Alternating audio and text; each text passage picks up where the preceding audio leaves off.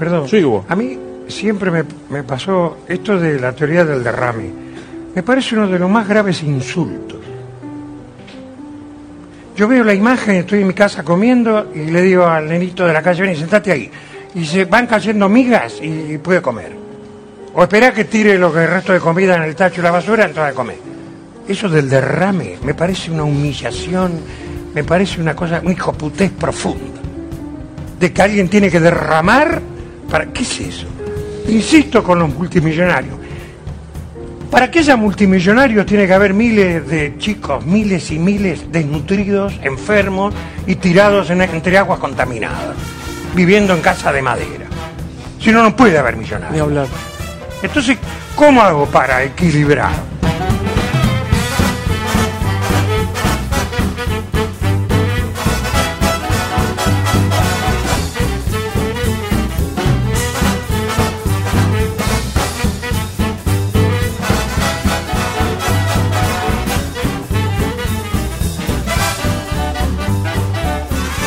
Muy buenas noches, bienvenidos a Lo Dijeron en la Tele. Les habla Drinkman y como todos los viernes presentamos nuestra visión de lo sucedido en la semana, en materia económica, política y judicial, como así también su tratamiento en los medios de comunicación.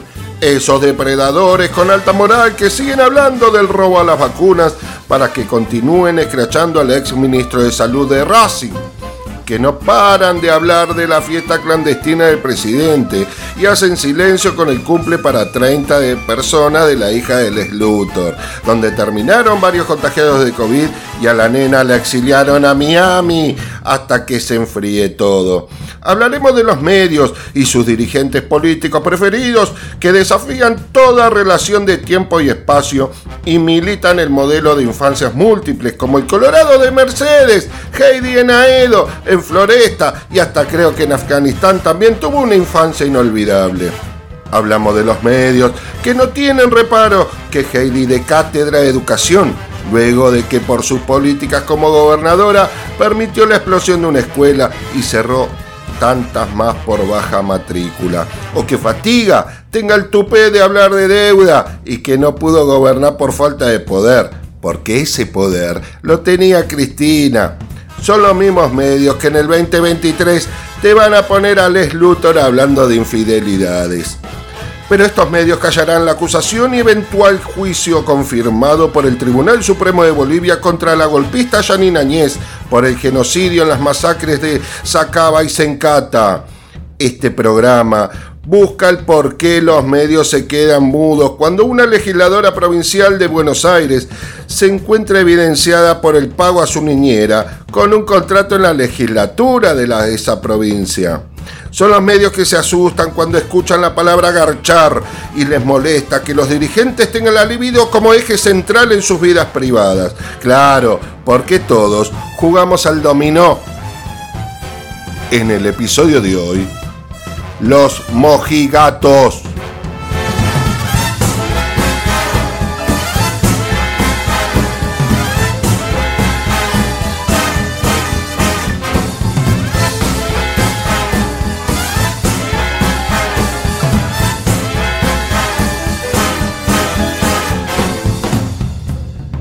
Este es el momento ideal de la campaña electoral donde las cualidades de los actores principales y de reparto que están en la política y en los medios se acentúan aún más. Y esas cualidades acentuadas se dirigen hacia donde más les convenga. En cada caso se puede observar que si el presidente participó de un brindis para 12 personas cuando estaba permitida la reunión, hasta 10 personas, entonces este hizo una fiesta clandestina. Pero si hubo una fiesta de cumpleaños para 70 personas con mariachis y todo el rigor de una verdadera fiesta, dejan de hablar del escándalo. Lo mismo con el caso del vacunatorio VIP. Existió la situación que ante la llegada de un millón de vacunas por semana, en el Ministerio de Salud de ese entonces citaba a amigotes en condiciones de ser vacunados para que se vacunen en ese lugar. Los vacunados VIP fueron menos de 100 personas. Entonces, ahí los medios comenzaron la campaña del robo de vacunas, que hasta el día de hoy algunos siguen repitiendo. Pero cuando se trata del Ministerio de Salud correntino, el que llevaba vacunas por la provincia, por izquierda, sin documentación que habilite el traslado y termina chocando con su camioneta particular, ahí no se habla más y empieza el silencio sobre ese tema. También tenemos el caso de que si Pichicho hizo campaña presidencial con la pantalla de estar en pareja estable con su novia de toda la vida, pero en realidad estaba separado y de novio con una pendeja que a su vez estaba embarazada de él, ese era el gran escándalo total. Ahora, si lo mismo sucede con Les Luthor, incluso hasta los hinchas de Racing se cosen la boca antes de hablar de ese tema. Y después tenemos otro caso. Si una docente de historia de colegio secundario discute de política con un alumno, es adoctrinamiento. En cambio, si valían a un diputado nacional en medio de un acto político, es el nivel enérgico de discusión política en democracia. Bueno, durante la campaña sucede esto. El furor de las reacciones mediáticas se acentúa y se agrava más. Pero solo con los casos que les interesa. Y luego, cuando sucede lo mismo dentro del espacio de esos comunicadores y dirigentes, lo exagerado se disminuye. Ahí tenemos el nacimiento de los mojigatos, señores, con su moralidad exagerada, con el escándalo como arma contra todo lo que evidencie lo pacato que son para todo. Es el que cuando ve dos personas del mismo sexo en pareja en la calle, a los gritos le empiezan a decir pan con pan comida de sonsos o te hablan de posibilidad de abuso si quieren adoptar hijos, pero cuando la situación es bajo el techo de su casa, se callan la boca, como siempre le pasó a la señora de los almuerzos. Este cuerpo de mojigatos hoy lo entrega, lo integra el círculo pierno de Oyuna, o sea, los medios, propiedad del poder real, que preparan el escenario para que alcen las bolos títeres de la oposición, incluso la izquierda con su funcionalismo para la derecha y los satélites botones que salen a decir barbaridades. Los mojigatos actúan de esa manera y salieron a la luz cuando una precandidata dijo la palabra garchar. Algunos dirán que como candidata no podía decir esa palabra porque es vulgar, porque debe mantener una compostura o una postura. Otros mantendrán la posición de dar mensajes descontracturados a la gente con el mismo lenguaje que se utiliza en la casa de uno y que es peor ver a quien destruyó la economía en el 2001 subirse a un colectivo o al Colorado que se quiere hacer pasar como un tipo de barrio y en realidad no hay nada más alejado que eso. Igualmente mi descontento no es esta clase de mojigateadas, porque a la larga termina siendo gracioso ver a alguien que no puede decir una palabra vulgar en público, porque es tal la mentira que representa que su placa madre, su chip, no se lo permite. Ahora, lo que no me, lo que no me contenta es la mojigateada en el plano de las cosas serias, como el caso de las reuniones sociales no permitidas o limitadas, donde si uno se excedió en dos personas la cantidad de invitados se le quiere hacer juicio político y con quien festejó para 30 personas o la otra que hizo una tremenda fiesta para 70 personas, no pase nada. Cuando el debate está perdido, la calumnia es el arma del perdedor.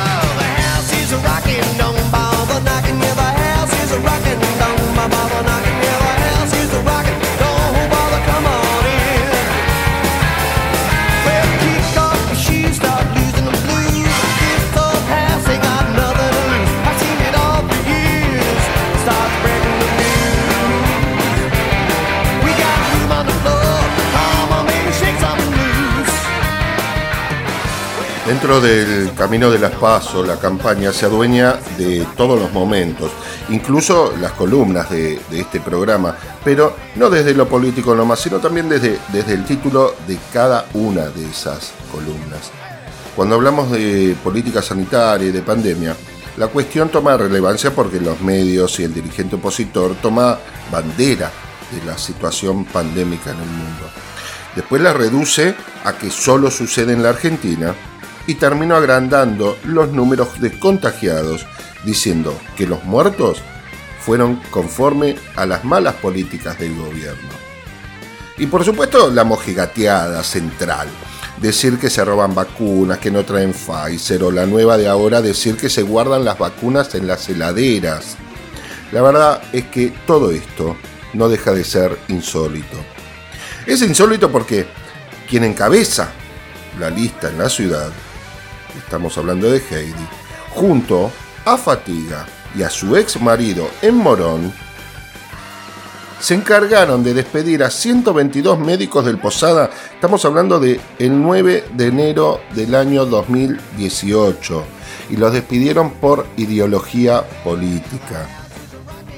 Lex Luthor, quien le da a Heidi todo el aparato oficialista de la ciudad para su campaña, habla de salud cuando tiene enfermeros contratados como personal administrativo.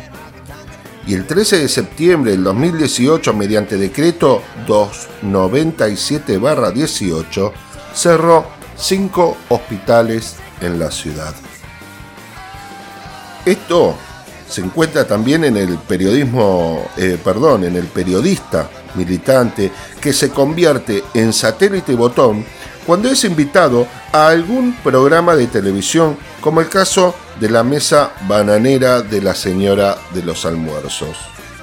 Eh, bueno, pero yo creo que en un país decente la hija de Morotti tiene que estar declarando ante la justicia, es una palabra que costó 14 millones de vidas, costó 14 millones de vidas, puede ser la de Mauro. Sí. Entonces yo creo que estamos jugando con la vacuna, porque estos últimos 12 millones de muertos, 12 millones de muertos, los piden de ellos, no son de Macri, son de ellos. Y también ahí hay que castigar con el voto.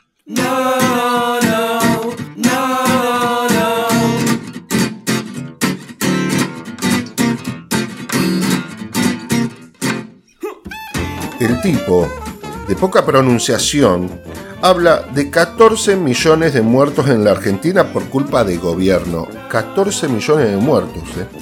Y al mismo tiempo, ustedes no lo ven, pero lo pueden buscar al mismo tiempo, al lado está el ministro de Salud del ex Luthor asintiendo con la cabeza. Imagínate qué puede quedar después de, todo esto. Estas personas fomentaron la famosa Marcha de las Piedras. Y se fomentaron el año pasado siete marchas en contra de las medidas sanitarias.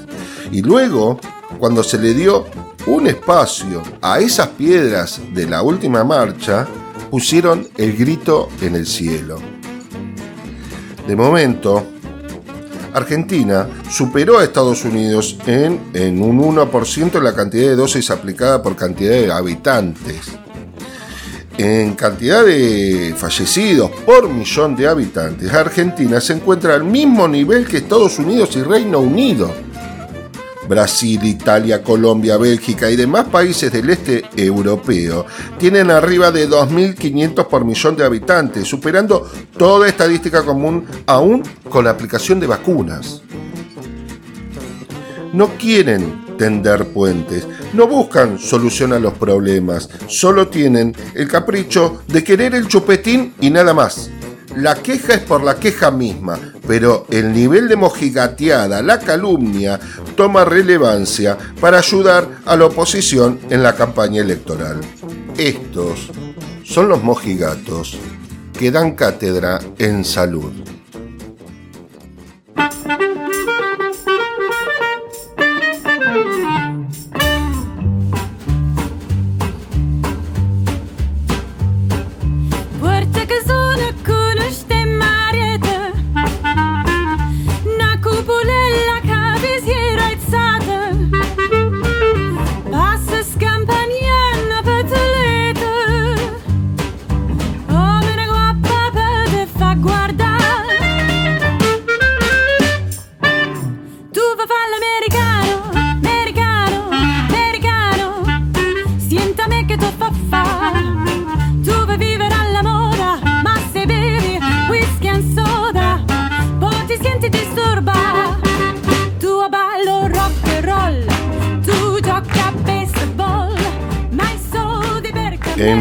El episodio anterior cerramos con mención a la pobreza de las consultoras a la hora de hacer pronósticos, ¿no?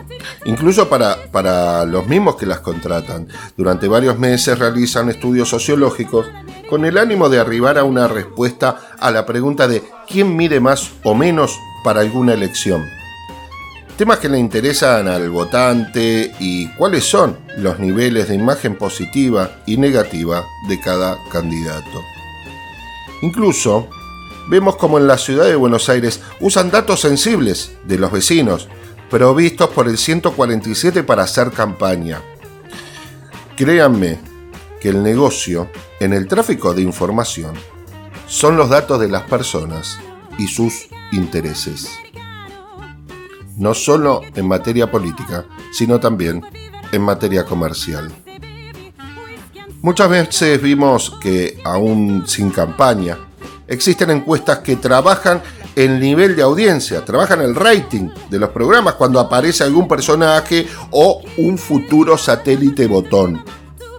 La idea es sondear la respuesta social mediante su aparición para luego ponerlo como candidato que viene a cambiar la política o bien como candidato que atraerá votos al espacio político. En este último caso, candidato que va a traer votos al espacio político, es la metodología eh, o, característica central del partido amarillo, la de poner en la lista un satélite botón para sumar votos. Por el otro lado, la de eh, atraer al que viene a cambiar la política es una estrategia de la derecha más extrema, que trabaja desde las tinieblas sin mostrar la cara siempre, ¿eh? la de inflar un personaje extremo, con ideas extremas, cuyo nivel de violencia se vuelve atractivo para los grupos que se indignan hasta la pelea con cada discusión política. Es de los que les gusta cuando, cuando viene alguien a patear el tablero. Por supuesto, cabe aclarar que es la posición más peligrosa que se puede encontrar dentro de una democracia. Pero estos eh, personajes no pueden salir a la luz sin un medio que les dé un micrófono. No pueden salir a la luz sin una encuestadora barra consultora que, que los sondee para ofrecerlos a este tipo de espacios políticos, sea para los de la extrema derecha o la derecha eh, también no llega a ser tan extrema, pero no deja de ser una, una recalcitrante derecha como es la del partido amarillo. Hay algo que nos puede ayudar en el análisis y es que estos jamás estuvieron en gestión jamás vieron desde adentro el funcionamiento del Estado y opinan desde afuera como si se las supieran todas esas cosas. Por supuesto, como dije la vez pasada, no voy, a, no voy a pasar números de estas consultoras militantes porque sería alimentar el monstruo de la mentira, porque terminaríamos siendo funcionales al pensamiento de, eh, que dicen muchos, ¿no? Y se van a ver ahora en, estas, en estos días antes de las elecciones, cuando dicen, y yo voy a votar a la izquierda para poner un poco de equilibrio en el Congreso. Pensamiento, por supuesto, que termina favoreciendo a la derecha. No hay menos equilibrio en el Congreso que poniendo a la izquierda. Porque los frentes de izquierda, con tal de hacerse los rebeldes a todo, terminan votando, aunque digan que se abstienen, pero siempre terminan votando en el Congreso exactamente igual a la derecha o con sus abstenciones, siendo funcionales a la derecha. Yo les voy a dar un ejemplo, varios ejemplos, de lo que sucedió en estos últimos años, o en este último año, en este último tiempo. La izquierda votó en contra o se abstuvo en el proyecto de ley del aporte extraordinario a las grandes fortunas. La izquierda, o sea, igual a la derecha. La izquierda votó en contra o se abstuvo o estuvo ausente cuando se votó la reducción de quienes tienen que pagar ganancias. La izquierda votó en contra del beneficio extraordinario a familiares de Lara San Juan. La izquierda votó en contra de la modificación del índice de la movilidad jubilatoria. El que, el que estamos hablando del último, el que volvía a poner las cosas en su lugar luego de que pasaron los incidentes de, diciembre de 2017, eh, que estaba el loco mortero, donde la policía de la ciudad recagó a palos y les tiró gas pimienta a los jubilados, no solo a la izquierda que estaba protestando ahí en ese momento. ¿eh? También la izquierda votó en contra de la ley de defensas de activos, la ley de vacuna, la ley de reducción de tarifas de gas en los lugares este, más afectados. Yo puedo seguir toda la noche en sus acciones funcionalistas a la derecha por parte de la izquierda. La izquierda, con el afán de cuestionar todo y no dar fuerza contra el avance de la derecha misma, termina siendo cada vez más funcional a ellos y sus reclamos terminan perjudicando al laburante que quiere, por ejemplo, pasar por el puente Porredón. Porque no te van a ir a cortar la 9 de julio yo desde los 20 años viajo al centro todos los días. He visto manifestaciones todos los días durante más de 20 años. Nunca tuve un problema. Eso de que está colapsado, que no se puede caminar, jamás, jamás me ha sucedido. La única vez que hubo un inconveniente fue cada vez que se inauguraban las sesiones extraordinarias por parte de Fatiga, todos los primeros de marzo durante eh, su mandato presidencial, porque cortaban por todos lados. Pero después nunca tuve un inconveniente. Ahora, la izquierda, para hacer sus protestas, les encanta joder a la gente que tiene que subir por el puente Porredón. Por eso creo que la divulgación de encuestas tiene por objeto licuar el voto contrario a la derecha y de esa forma hacerle creer al votante que votar al frente de izquierda colaboraría con el pensamiento social y traería equilibrio al Congreso. Y no hay nada más equivocado que eso. Solo pudo traerle equilibrio, y no al Congreso, sino a la fuerza, Anakin Skywalker pero el frente de izquierda les aseguro que no.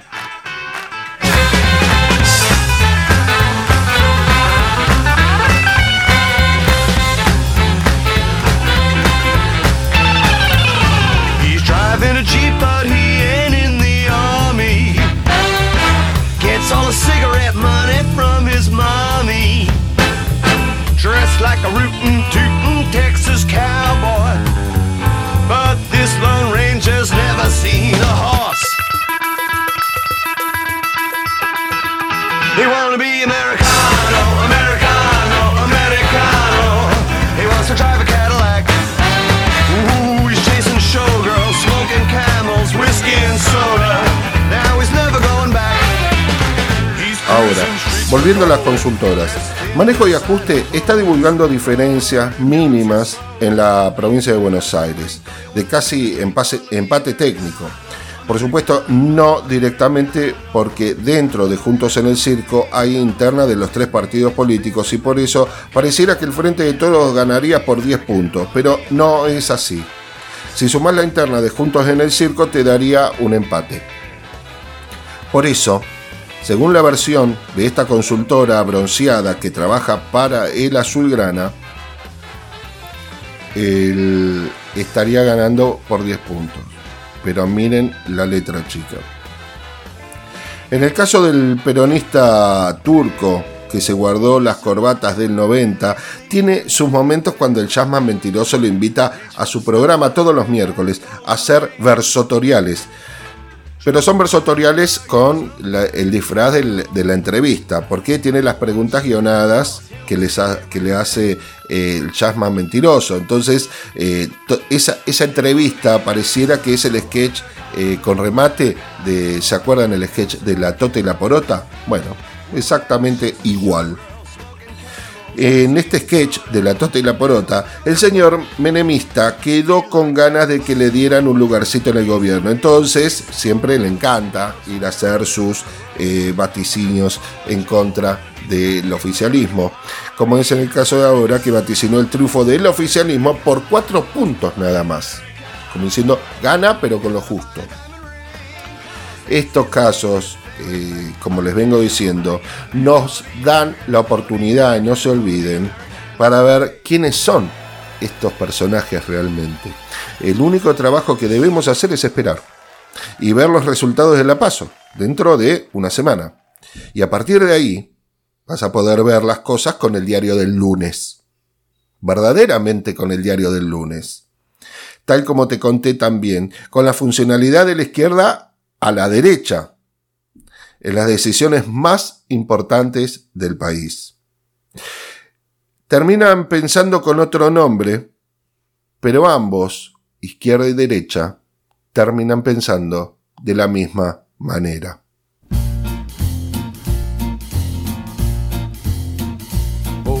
shark, babe, has such teeth, dear, and it shows them white. Just a jackknife has old McHeath, dear, and he keeps it out of sight. You know that shark bites with his teeth, dear. Como les acabo de contar, la derecha siempre intenta, desde un extremo, proponer candidatos que parezcan salvadores, con el mensaje de la nueva política y patear el tablero, como el caso del loco misógino libertario. O bien, te propone por otro lado un dinosaurio ortodoxo que solo duró como ministro de Economía 15 días en marzo del año 2001 y se presenta para llevarse el voto de las viejas eh, copetudas y recontra mojigata. Porque si de mojigateadas hablamos, esas son las primeras, las del Rotary. Pero bueno, existe el problema de cómo van a obtener el voto del neo marica palermitano, como lo llama eh, el gran Beto. En este caso, el neo marica palermitano tiene la particularidad de embellecer todo, ¿no? Eh, él es así ¿Cómo te embellecería todo el neomarica palermitano? Bueno, la comida vietnamita puede ser una cagada, muy lejos de, eh, está muy lejos de la milanga con papa, del asado, de la pasta, de la pizza. Pero el neomarica palermitano te lleva a, un pH eh, con toda la onda a comer con la mano, sentado en el piso, po. El po y te, y te dice, vamos a comer po, que es lo más, y bla, bla, bla, bla. También el neo marica palermitano te, embellece el jugo natural y la leche de almendra y te lo mete en el medio de un casamiento. Entonces, eh, de la noche a la mañana te volviste vegano. Otro caso del neo marica palermitano, porque hay varios, ¿no? Está el vegano, el vegetariano y está el que no quiso ser vegano. Y un domingo de sol se va a una parrilla al costado de la autopista del oeste, en el conurbano, con su novia flaca y entre los dos comen media porción de asado banderita con agua sin gas, mientras él se peina los bigotes con cera. Bueno, ese voto, el del neo marica palermitano, tienen que conseguirlo y se debe obtener de la mejor manera que se pueda. Y por tanto Heidi hace de todo. Hace de todo para hablar de la legalización de la marihuana y hace de todo para embellecer el fumarse un porro, un charuto, un faso, una tuca. Con respecto a esto, la mina quiso marcar algunas diferencias.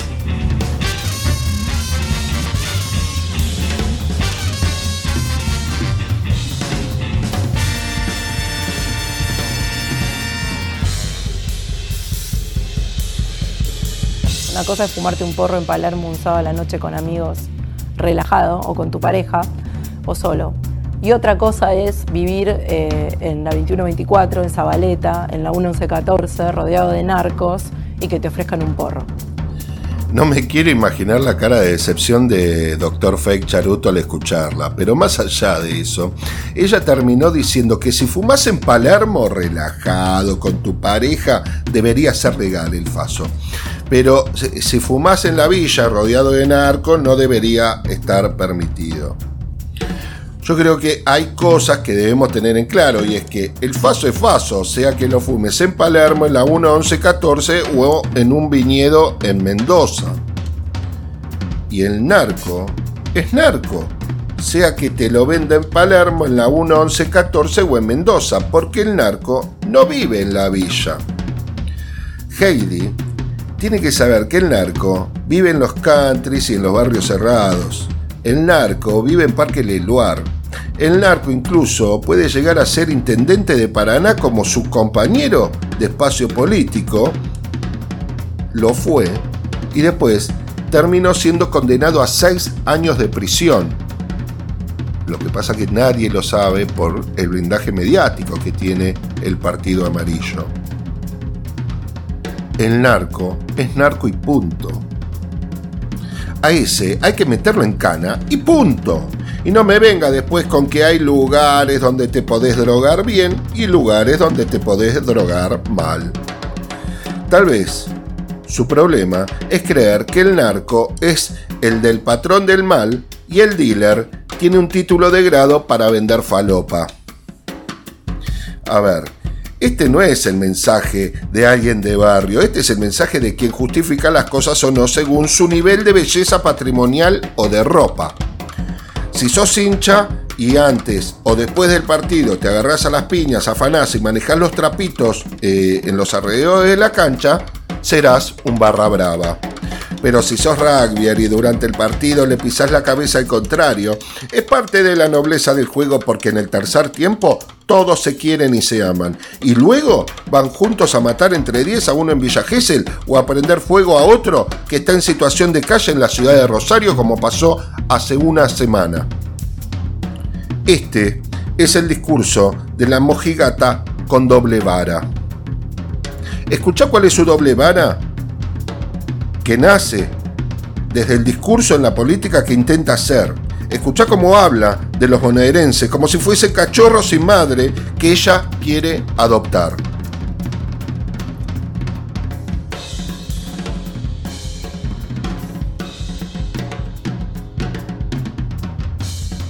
Estamos soñando de esa provincia con la que yo no me voy a dar de brazos por vencida, porque sigo creyendo en los bonaerenses. No es que ahora no creo más porque no me votaron.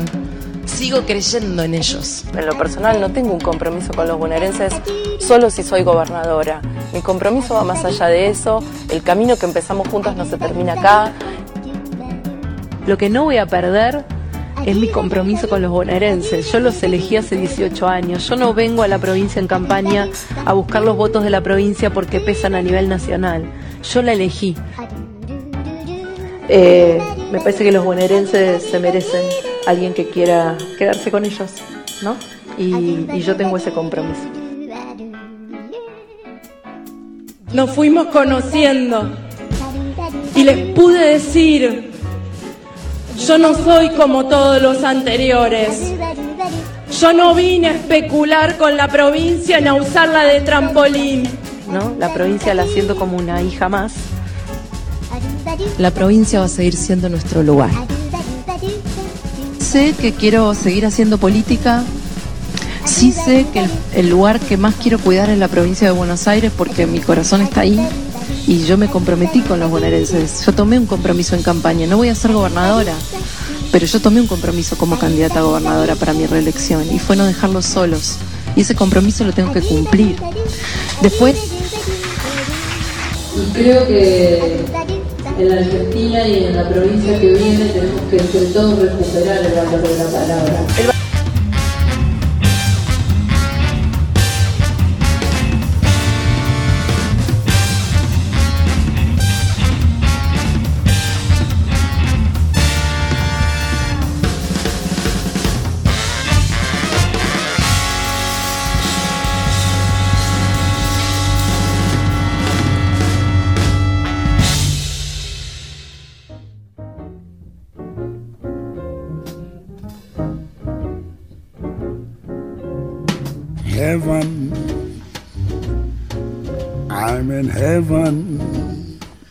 La atracción del voto y el grito de los mojigatos no viene solo de, la mano de aquellos escandalizados con el cumpleaños de la pareja del presidente sin mirar sus fiestas clandestinas, o de los fallecidos por COVID en Argentina sin mirar el mundo, del narco malo de la villa.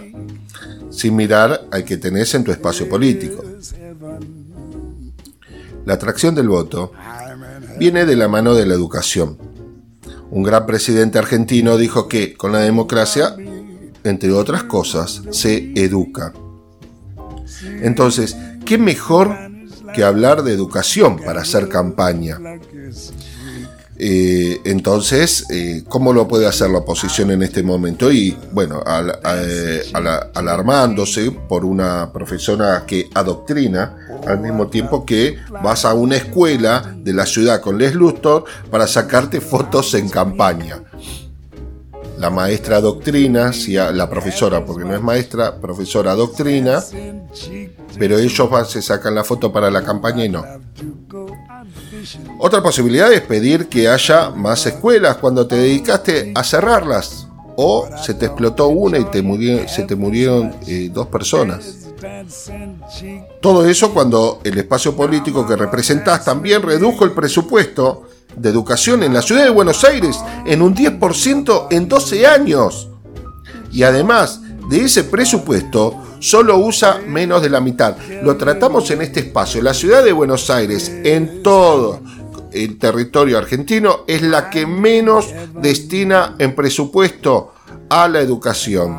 No solo eso, es la, el distrito más rico de todos los del territorio argentino. Y no solo eso, si bien es el distrito que menos destina en presupuesto a la educación, es el, el distrito que menos ejecuta.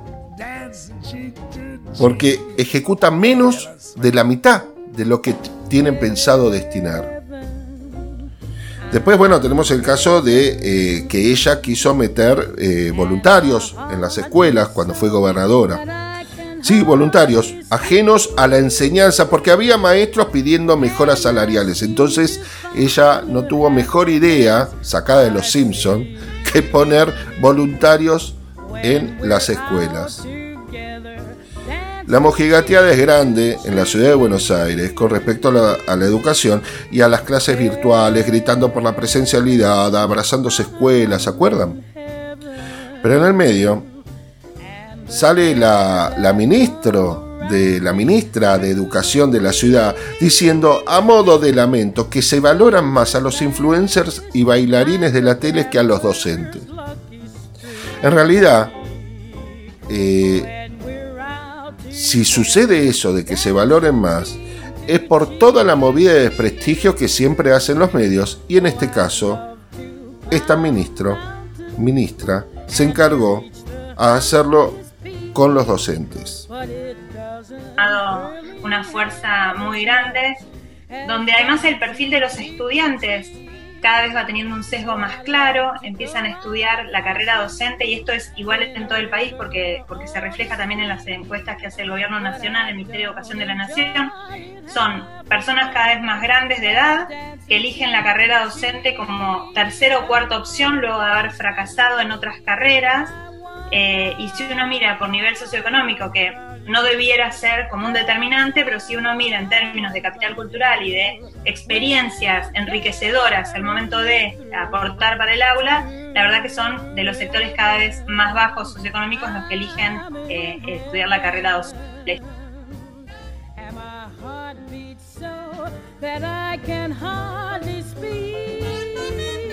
Ella y el gobierno que representa no solo desprestigian al docente, sino que también preparan el llano para acabar con la educación pública, incluso de los adultos que pretenden terminar la escuela para ampliar las posibilidades de búsqueda laboral. Acaba de cerrar la educación nocturna para adultos con el argumento de que el plan educativo está desactualizado, de que solo asisten mil personas, que hoy se necesitan otras herramientas para la reinserción laboral. Todo mentira. Y si alguna de estas cosas fuesen real, no es que eh, le busca la solución, sino que directamente la cierra. Por supuesto, nada real de todo esto. Por la ministra y totalmente alejado al planteo, como les vengo diciendo, de una nueva propuesta o solución. Luego de ver eso, me encuentro con el Colorado diciendo esto en la provincia.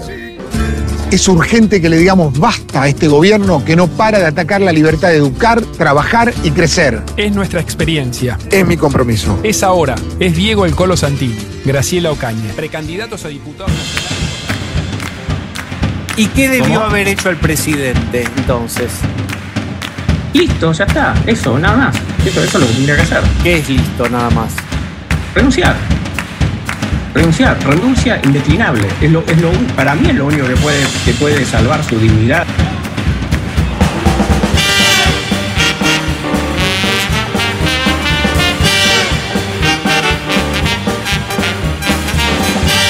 En la provincia de Corrientes, durante un acto político, un diputado por el Frente de Todos fue baleado en el abdomen. Para los medios, era más grande y más importante el título de la docente que discutió con un alumno de política en el aula.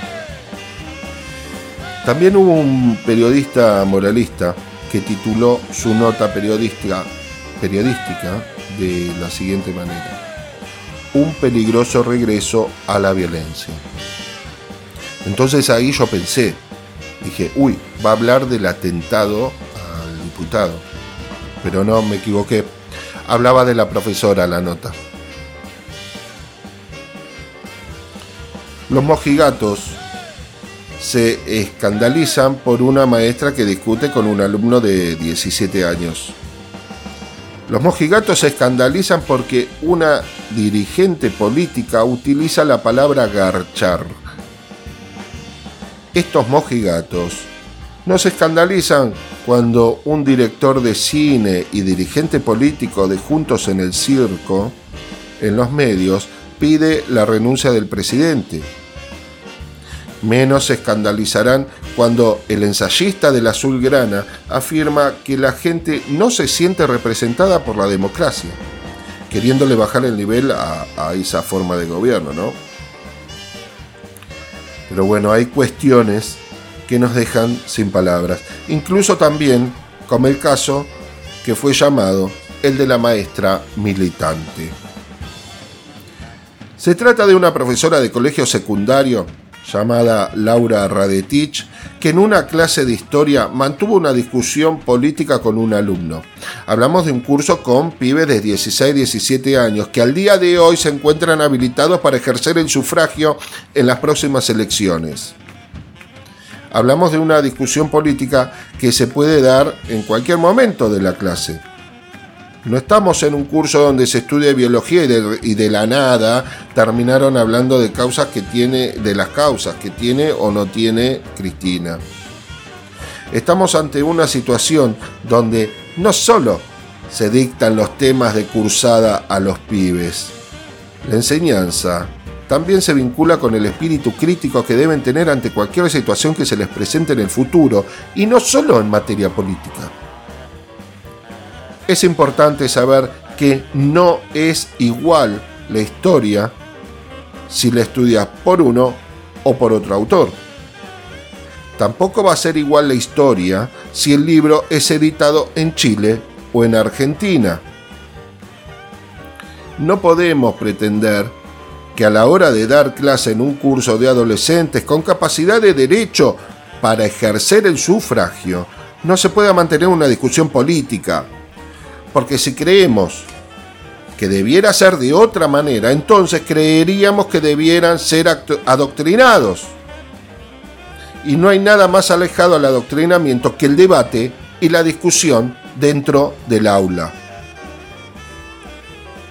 Ahora yo me pregunto, eh, ¿estos mojigatos nunca fueron a clase?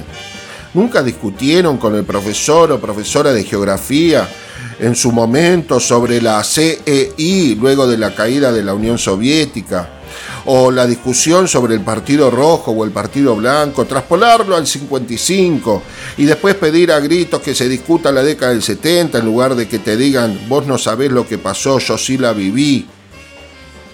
Eh, me parece que la atención crítica a todas estas cuestiones y mejor aún a la situación actual que se vive provoca un crecimiento extraordinario en la educación de los pibes, aún con las equivocaciones evidentes que pueden tener, porque también el equivocarse es un derecho y es un modo de aprendizaje.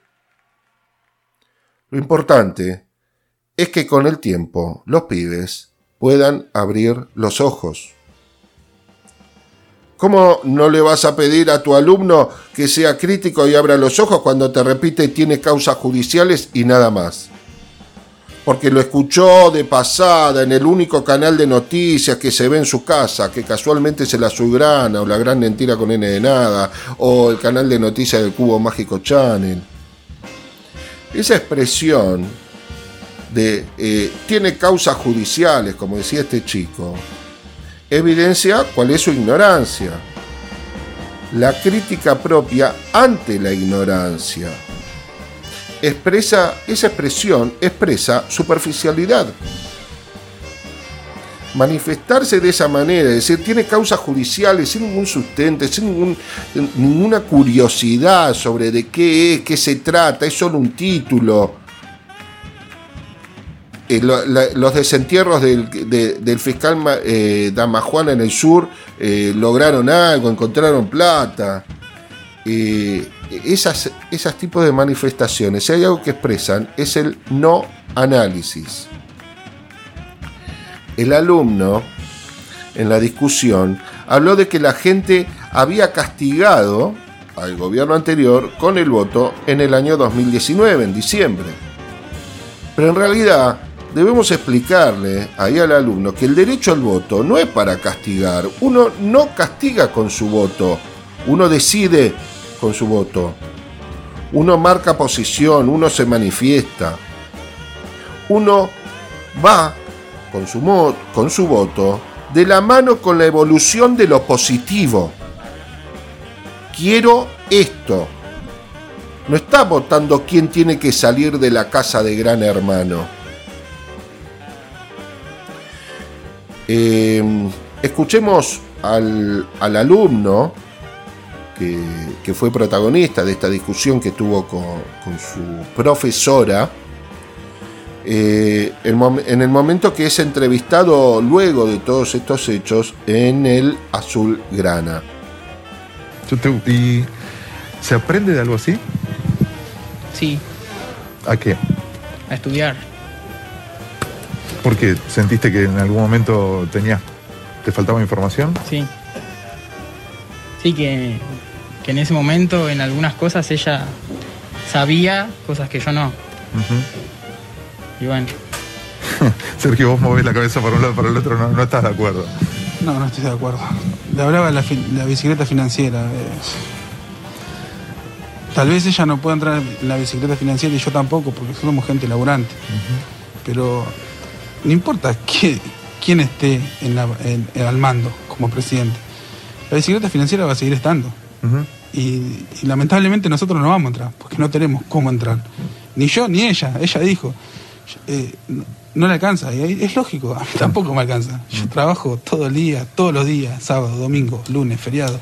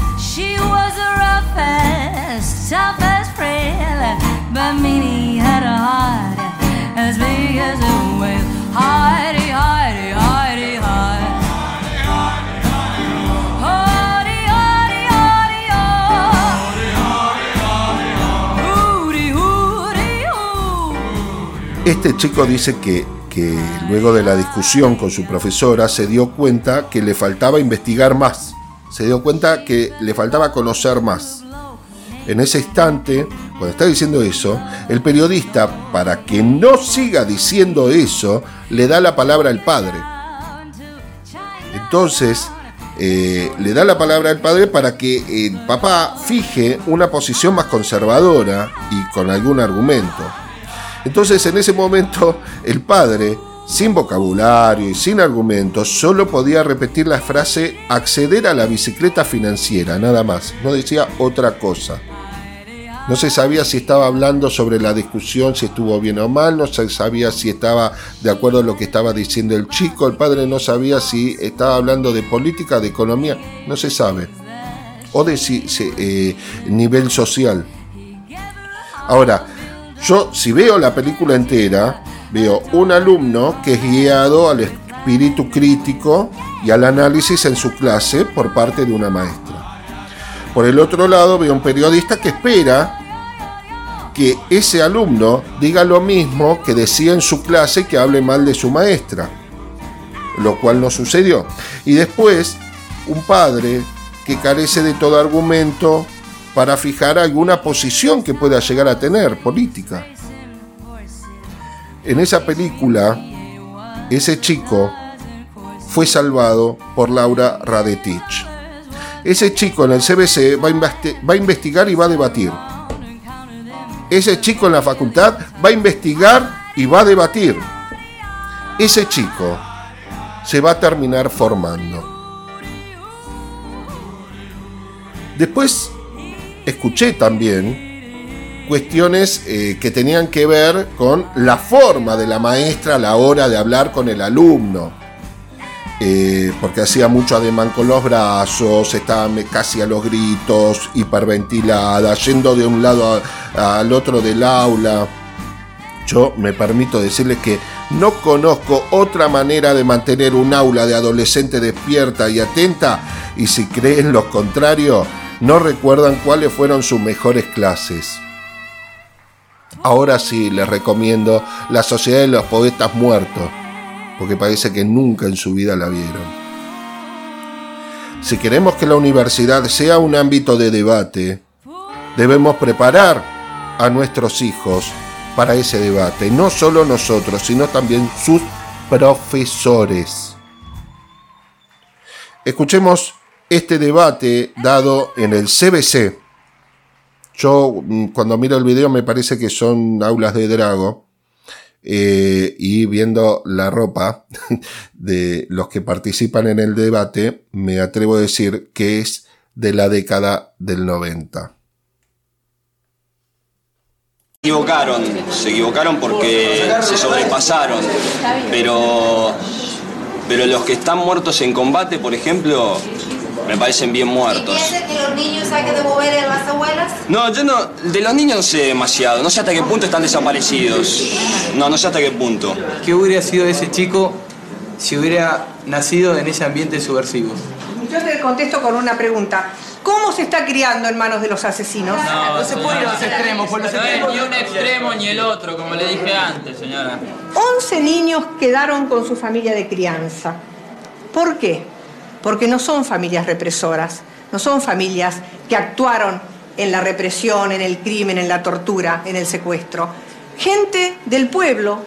En los demás casos, en que los chiquitos están en manos de militares, policías, que allanaron, secuestraron, torturaron y se apropiaron de los niños, en ese caso nunca el niño puede quedar donde está, porque esa gente no le da amor.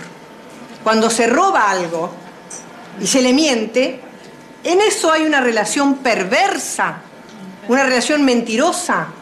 Donde hay mentira, hay enfermedad. Ahora, eh, qué, locura, ¿no? Las cosas que se escuchan ahí. Porque este pibe, frente a Estela de Carlotto, dijo, se equivocaron, se sobrepasaron. Ahora, la equivocación, yo entiendo que se corrige, la muerte no. ¿No? Pero bueno. Después este mismo chico dijo que los muertos en combate bien muertos están. eh, creyendo y aplicando la teoría de los dos demonios que se alimentaba siempre en esas épocas. Hoy es muy difícil creer que alguien pueda llegar a manifestar eso. Igual existe. Cada tanto la van poniendo. También ese chico dentro del debate dijo, no sé hasta qué punto están desaparecidos. Y después compañeros de él que estaban en la misma aula, ahí en el CBC, asentían con la cabeza lo que él estaba diciendo. en un momento otro desde el fondo le gritaba a Estela de Carlotto le decía, señora, ni un extremo ni el otro. Como si Estela de Carlotto fuese, no sé, una vieja rompepelota. No, no se puede creer las cosas que se decían. Pero por supuesto que son burradas totales, de eso no cabe duda. Pero aunque no se crea, hace 20 años atrás, en el común de la gente, no eran burradas totales. Hace 20 años atrás se creía en eso una gran mayoría de la gente. Y no solo creía en eso, sino que también le hablaban mal a Estela de Carlotto. Se le paraban de manos. Hace 20 años atrás existía la agrupación Hijos que escrachaba a los militares que estaban en libertad de la, de la dictadura y, y, a esta agrupación Hijos se los miraban como si fuesen terroristas. Hace 20 años atrás los veías como locos de mierda cuando pedían memoria, verdad, justicia y reparación, todos los 24 de marzo. Cuando para la mayoría el 24 de marzo era un día común, corriente y laborable. Nos cuesta creer que hace 20 años atrás pasara eso, porque hoy, gracias a que hubo profesores que en democracia insistieron en que tengamos espíritu crítico, gracias a que Estela de Carlotto con su trabajo de hormiga, dulzura de madre y de abuela, fue aula por aula de todas las universidades reclamando la búsqueda de los nietos y promoviendo la duda de los que hasta ese momento no tenían dudas. Aguantando el rechazo de la mayoría, a veces con falta de respeto. Gracias a eso, hoy tenemos una identidad distinta como país nación, que renació luego del terrorismo de, Estado. Fuimos únicos en el mundo en enjuiciar al alto mando inmediatamente luego de recuperada la, democracia. Pero eh, este audio que escuchamos nos dio cuenta de que no había sido suficiente. Faltaba seguir enjuiciando. Aunque estaban próximos a morir, había que seguir enjuiciando para que cambiara el pensamiento cultural del algo habrán hecho, fue una guerra, no son 30.000. Había que seguir enjuiciando, había que bajar cuadros, había que mantener la memoria, había que seguir pidiendo verdad y justicia. Para que haya menos mojigatos, escandalizados por banalidades, para que haya más espíritu crítico en los chicos, menos fotos de candidatos haciendo campañas en las aulas, para que no haya directores de cine pidiendo renuncias presidenciales, para que no haya atentados políticos a diputados encubiertos luego por los medios de comunicación, para que haya más discusiones entre profesores y alumnos.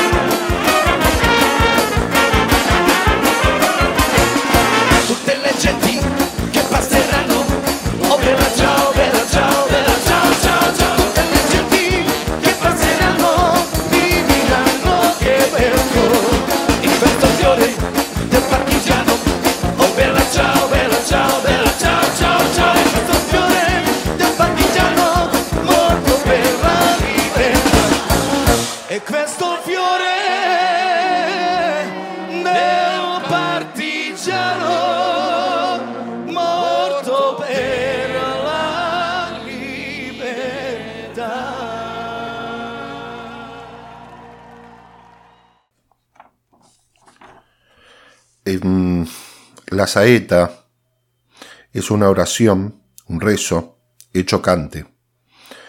Es una modalidad de, cante flamenco de motivo religioso.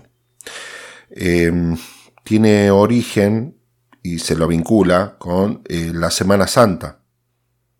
En algunos casos dicen que no está muy definido esto, pero eh, la gran mayoría dice que así es.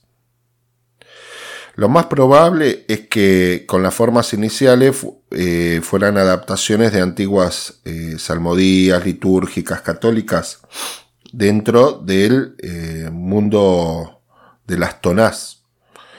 En este caso, eh, su más inmediato antecedente histórico sería el pregón.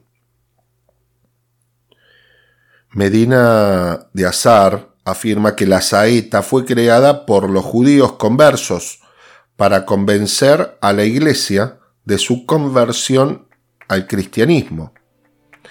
Y que eh, la cantaban aunando en esa la, la máxima devoción y su más terrible desesperación.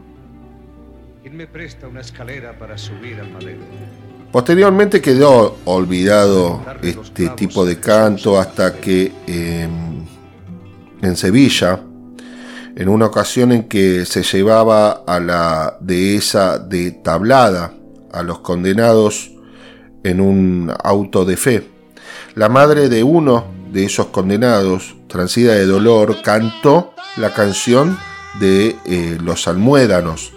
Y tal sentimiento, tal pena puso en todo ese cante que impresionando vivamente al pueblo hizo que en ocasiones eh, análogas se siguiera repitiendo. El nacimiento de la saeta popular no flamenca se remonta a 1840 más o menos, y tenía una entonación grave, pausada, monótona, más parecida a la, a la plegaria cantada, la oración cantada. Esta saeta primitiva después fue recogida por intérpretes locales, creando eh, diferentes estilos como la, la saeta antigua de Córdoba, la samaritana de Castro del Río, las las cuarteleras del Puente Gentil, las, eh, las de Marchena, llamadas, eh, que se las llamaba sextas, de pie, quebrado o retoneas, en Mairena las revoleás. Actualmente se conocen dos clases de saetas relacionadas respectivamente con la tona. Eh, una es el martinete, la carcelara, la carcelera y eh, la otra la seguidilla.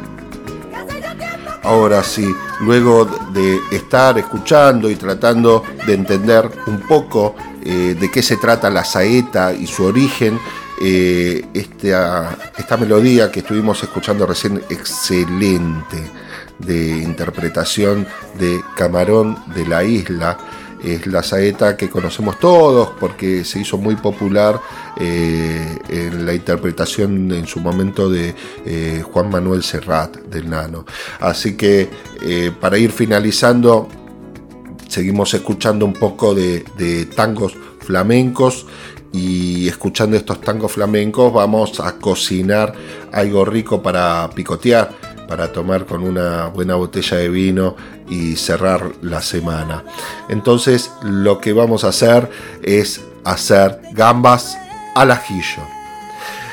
¿Cómo se hace? No se necesita mucho, necesitas vino blanco para cocinar, este, un buen vino blanco, este, unos ajos, eh, que no tengan brote verde y eh, unas buenas gambas ya peladas. Eh, entonces lo primero que hay que hacer es agarrar una sartén, ponerla en el fuego con un buen aceite de oliva. Ahí pelamos, cortamos los, los dientes de ajos en trocitos muy pequeños y luego lo colocamos en el aceite para que comiencen ahí a desprender aroma, a hacer su magia en, en, ese momento de calor que nos, que nos da la, sartén. Pero antes de que se dore el ajo, vamos a agregar las gambas peladas. Eh, en la sartén y lo vamos a ir moviéndolas, dando la vuelta. La idea es que no se doren mucho, sino que se vayan calentando, que se vayan cocinando, que vayan tomando ese gustito del, del ajo. Y cuando en definitiva su cocción esté prácticamente hecha y, la sartén esté bien caliente, hacer un levantamiento de fondo de cocción eh, tirándole un buen chorro de, vino blanco. Eh, junto con un poco de sal, un poco de pimienta, ají molido eh, y nada, que, que, haga, que siga haciéndose esa magia de sabores eh, para, para, alimentar esas gambas. Y bueno, casi ya en el final, ahí sí el pimentón, eh, una buena cucharadita de pimentón y directamente cuando ya el alcohol del vino se, se evaporó eh, y las gambas hayan cambiado de color, ese es el momento para servir en un plato. Entonces, en el momento que lo servís en un plato, hay algunos, se le puede poner ahí un poco de perejil para, para darle un color distinto a ese plato que ya tiene eh, el amarillo y los rojos de la bandera de España. Así que, bueno, en ese momento lo único que nos queda es comerlas con un buen pedazo de pan, como siempre les digo, para acompañar y para levantar ese jugo que nos queda en el plato de las gambas mismas eh, y del vino, ¿no? Toda esa salsita que se, que se armó junto con el ajo. Y junto con el vino eh, disfrutamos las gambas y nos vamos despidiendo terminando esta semana, agradeciéndoles, eh, como siempre, habernos escuchado y deseándoles un buen fin de semana. Así que me despido diciéndoles, amigos, amigas, muy buenas noches. Hasta la próxima.